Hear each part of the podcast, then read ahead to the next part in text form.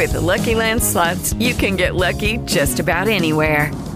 This is your captain speaking. Uh, we've got clear runway and the weather's fine, but we're just going to circle up here a while and uh, get lucky.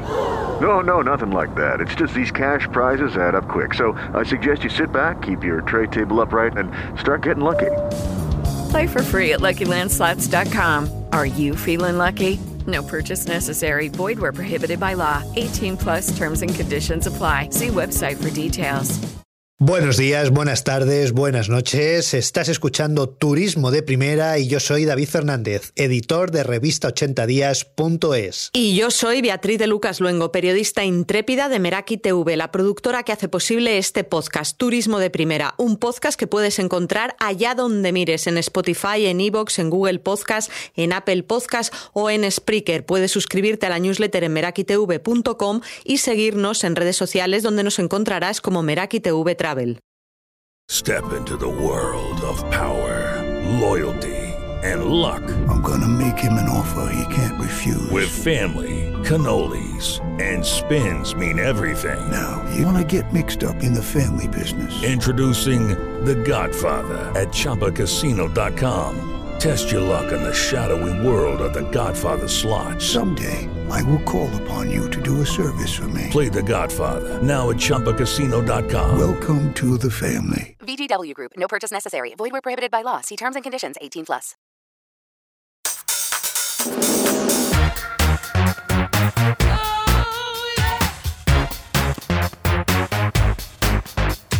En España hay 9.700 agencias de viaje que dan trabajo a más de 70.000 personas. La semana pasada, el Congreso de los Diputados rechazó la proposición no de ley de apoyo a las agencias de viaje que presentó el Grupo Parlamentario Popular. Así que nosotros esta semana en Turismo de Primera nos hemos preguntado por qué a los agentes de viaje les está costando tanto ser escuchados por las autoridades a pesar del papel tan importante que tienen dentro del sector turístico y en el tejido empresarial y social de España.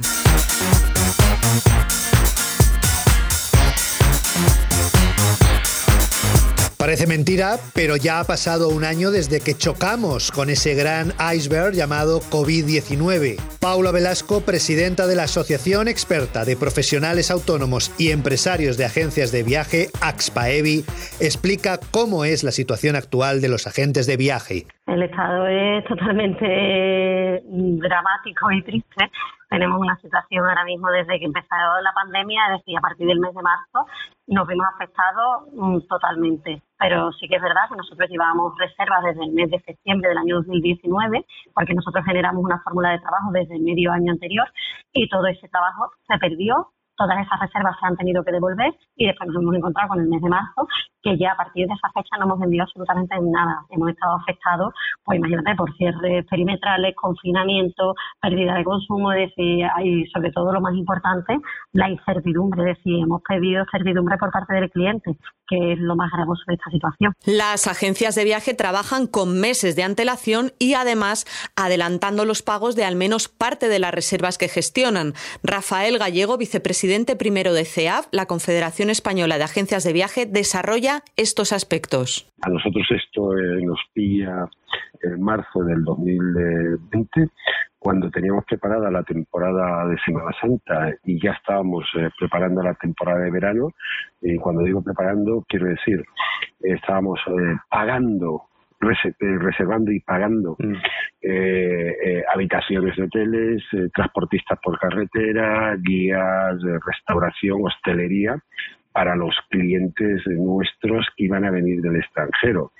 Aparte de, eh, aparte de eh, pago de depósitos a compañías aéreas. Cuando todo esto se cae, nos encontramos con una situación, primero, que no vienen, que por tanto no tenemos ingresos, y segundo, que no nos devuelven los depósitos o tardan mucho en devolver los depósitos, con lo cual nos abocan a una situación, como te, apuntaba antes, de, catástrofe. Estoy, y, y estoy hablando en el, plano, ¿vale?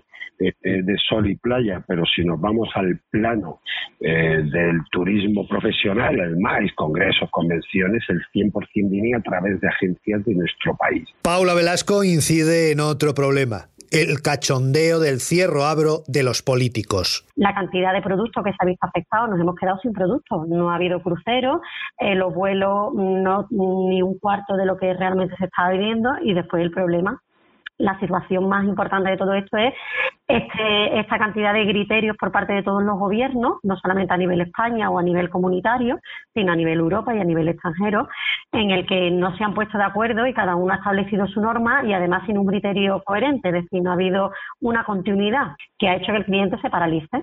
Y por si esto fuera poco, los grandes proveedores de las agencias de viaje, aerolíneas, cadenas hoteleras, turoperadores, les han dado la puntilla. Sobre todo las grandes marcas han dejado muchísimo, muchísimo dinero a deber y, solamente, y no solamente eso, sino que encima han tenido una aportación por parte de un rescate por parte del gobierno de 400.000 millones de euros que se dan a turismo, que a las pequeñas agencias no ha llegado absolutamente nada, pero no solamente a las pequeñas agencias, sino a esos pequeños que pertenecen a esas grandes marcas, tampoco nadie le ha solventado su problema. Es decir, ellos han repartido sus cantidades y ahora, como yo digo, harán su reestructuración de empresa, funcionarán, absorberán, mm, mandarán a otros a la calle, pero realmente el pequeño empresario, que es lo que forma parte de ese sector, porque en ese sector hay mucho pequeño empresario, aquí no hay grandes autónomos. Aquí hay tres marcas importantes y el resto somos los curritos de la calle. Aunque los rescates de grandes compañías, como los 200 millones que han ido a parar a la fusión Alconaboris o los más de 400 millones de Air Europa, estos rescates son polémicos, Rafael Gallego de CEAB está a favor de ellos si sirven para que el dinero fluya entre las pequeñas agencias. Que nosotros estamos de acuerdo en que se rescate, estamos de acuerdo, pero ojo, ojo, al resto también. O sea, eh, te lo apuntaba antes, te daba un dato importante, ¿no? El 40% de los turistas, estamos hablando de 38 millones, vienen a través de pequeñas y medianas empresas. Si estas empresas desaparecen, ¿quién trae a esos turistas? ¿Quién va a buscar a esos turistas? ¿Los hoteleros? Puede ser que no. Los restauradores, va a ser que tampoco. Las compañías aéreas, va a ser que tampoco. Tiene que haber un, tiene que mantenerse este tejido.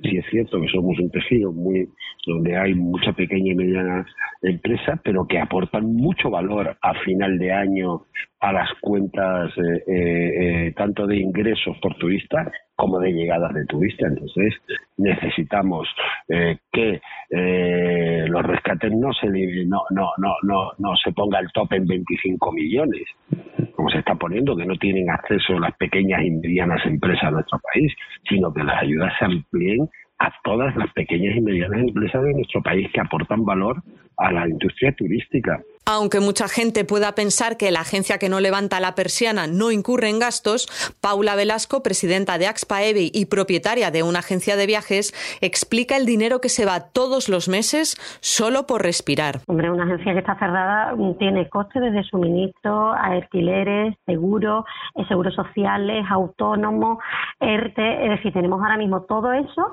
y estamos hablando que hemos tenido una pérdida de facturación de más del 95%. Es decir, que es que estamos, mm, como quien dice, una quiebra técnica.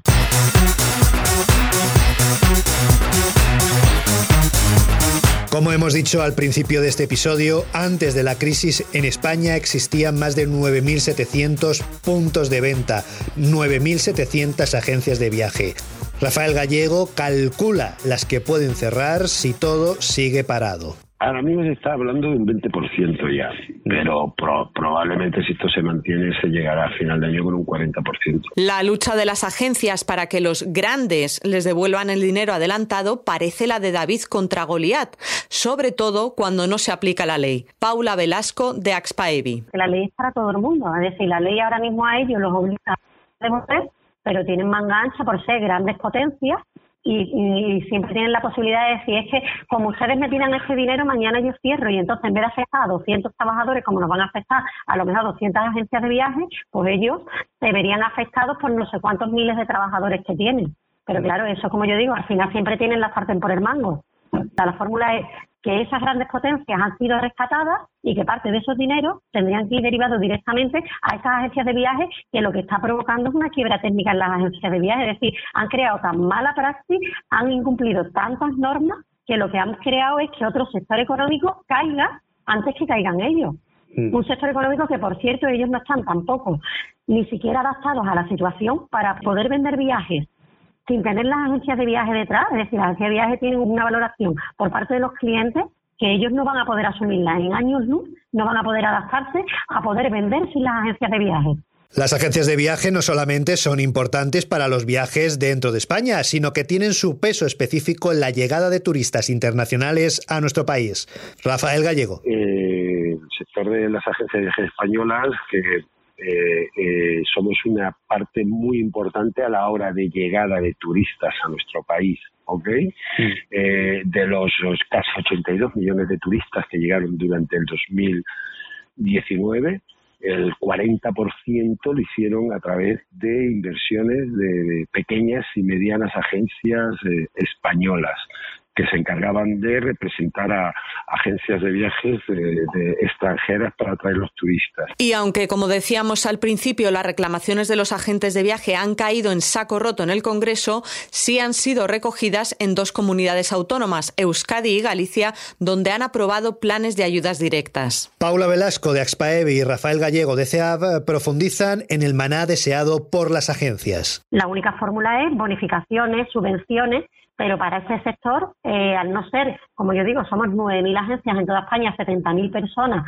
afectadas de forma directa y después de forma indirecta, pues todos los que viven de nosotros, es decir, desde el restaurante hasta el hotelero, hasta, hasta, hasta, hasta. Es decir, que la única fórmula es que el gobierno se pusiera de parte de este sector y dijera, venga, vamos a tener en cuenta que este sector es que ha tenido pérdidas por valor del 95%. No es que no nos hayamos querido adaptar, es que nos ha eliminado la fórmula de, de venta y para esto necesitamos un rescate, un rescate certero, porque como yo digo, hay otros sectores que han tenido capacidad de adaptarse a esta crisis, es decir, han podido vender un 40%, un 50% de sus productos, pero es que nosotros estamos hablando que no hemos vendido ni un 3% de nuestro producto. Y vender un 3% de nuestro producto significa no vender, significa estar por debajo del beneficio evidentemente eh, eh, que los créditos ICO no se empiecen a abonar hasta que no empecemos la verdadera recuperación y la verdadera recuperación no va a venir en el 2021 si, si todo va como tiene que ir y no pasa nada vendrá en el 2022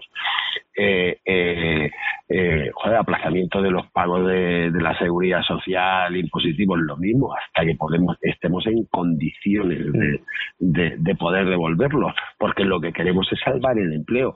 Los ERTES en este momento ya no nos sirven de nada, necesitaríamos que se pudiesen hacer ERES, porque además venimos de un histórico de la crisis 2008-2013, donde hubo quiebras de grandes empresas, como fue Viajes Marsan o Horizonia con Viajes Siberia, se perdieron 7.000 puestos de trabajo, habíamos recuperado esos 7.000 puestos de trabajo y habíamos generado 4.000 puestos de trabajo nuevos para nosotros.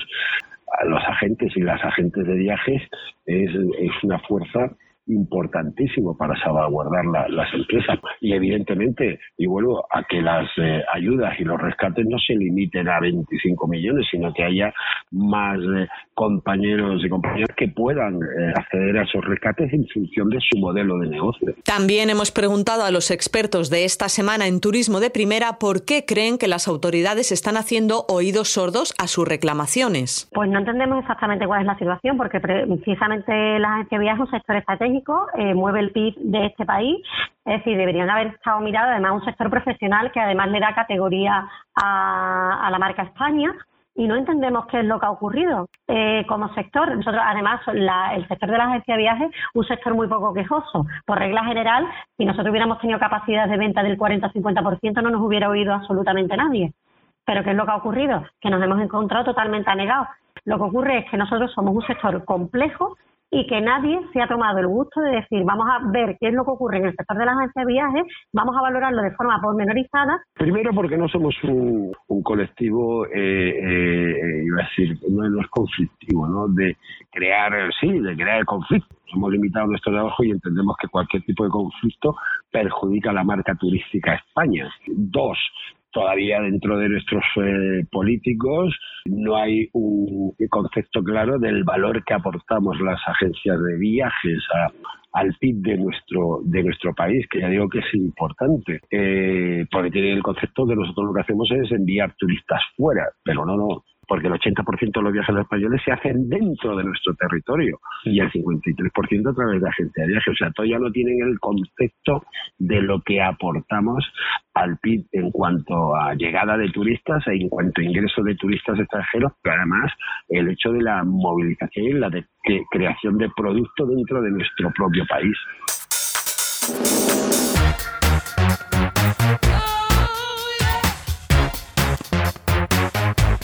En este episodio de Turismo de Primera hemos hablado de un eslabón muy importante para el turismo dentro y fuera de España, los agentes de viaje, pero te recuerdo que en capítulos anteriores también hemos prestado atención a otros profesionales, guías de turismo, hoteleros independientes, pilotos de avión, controladores. Seguiremos haciéndolo la semana que viene en Turismo de Primera, sobre todo si nos apoyas escuchando, descargando y compartiendo nuestros podcasts.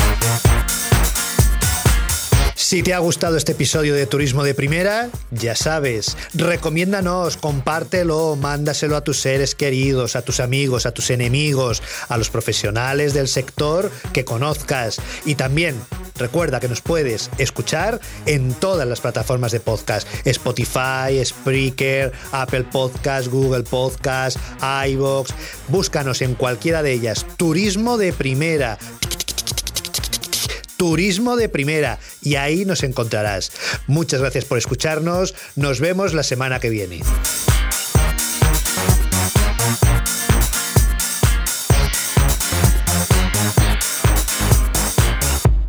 Step into the world of power, loyalty, and luck. I'm gonna make him an offer he can't refuse. With family, cannolis, and spins mean everything. Now, you wanna get mixed up in the family business. Introducing The Godfather at ChumbaCasino.com. Test your luck in the shadowy world of The Godfather slot. Someday, I will call upon you to do a service for me. Play The Godfather now at ChumbaCasino.com. Welcome to the family. VGW Group. No purchase necessary. Void where prohibited by law. See terms and conditions. 18 plus.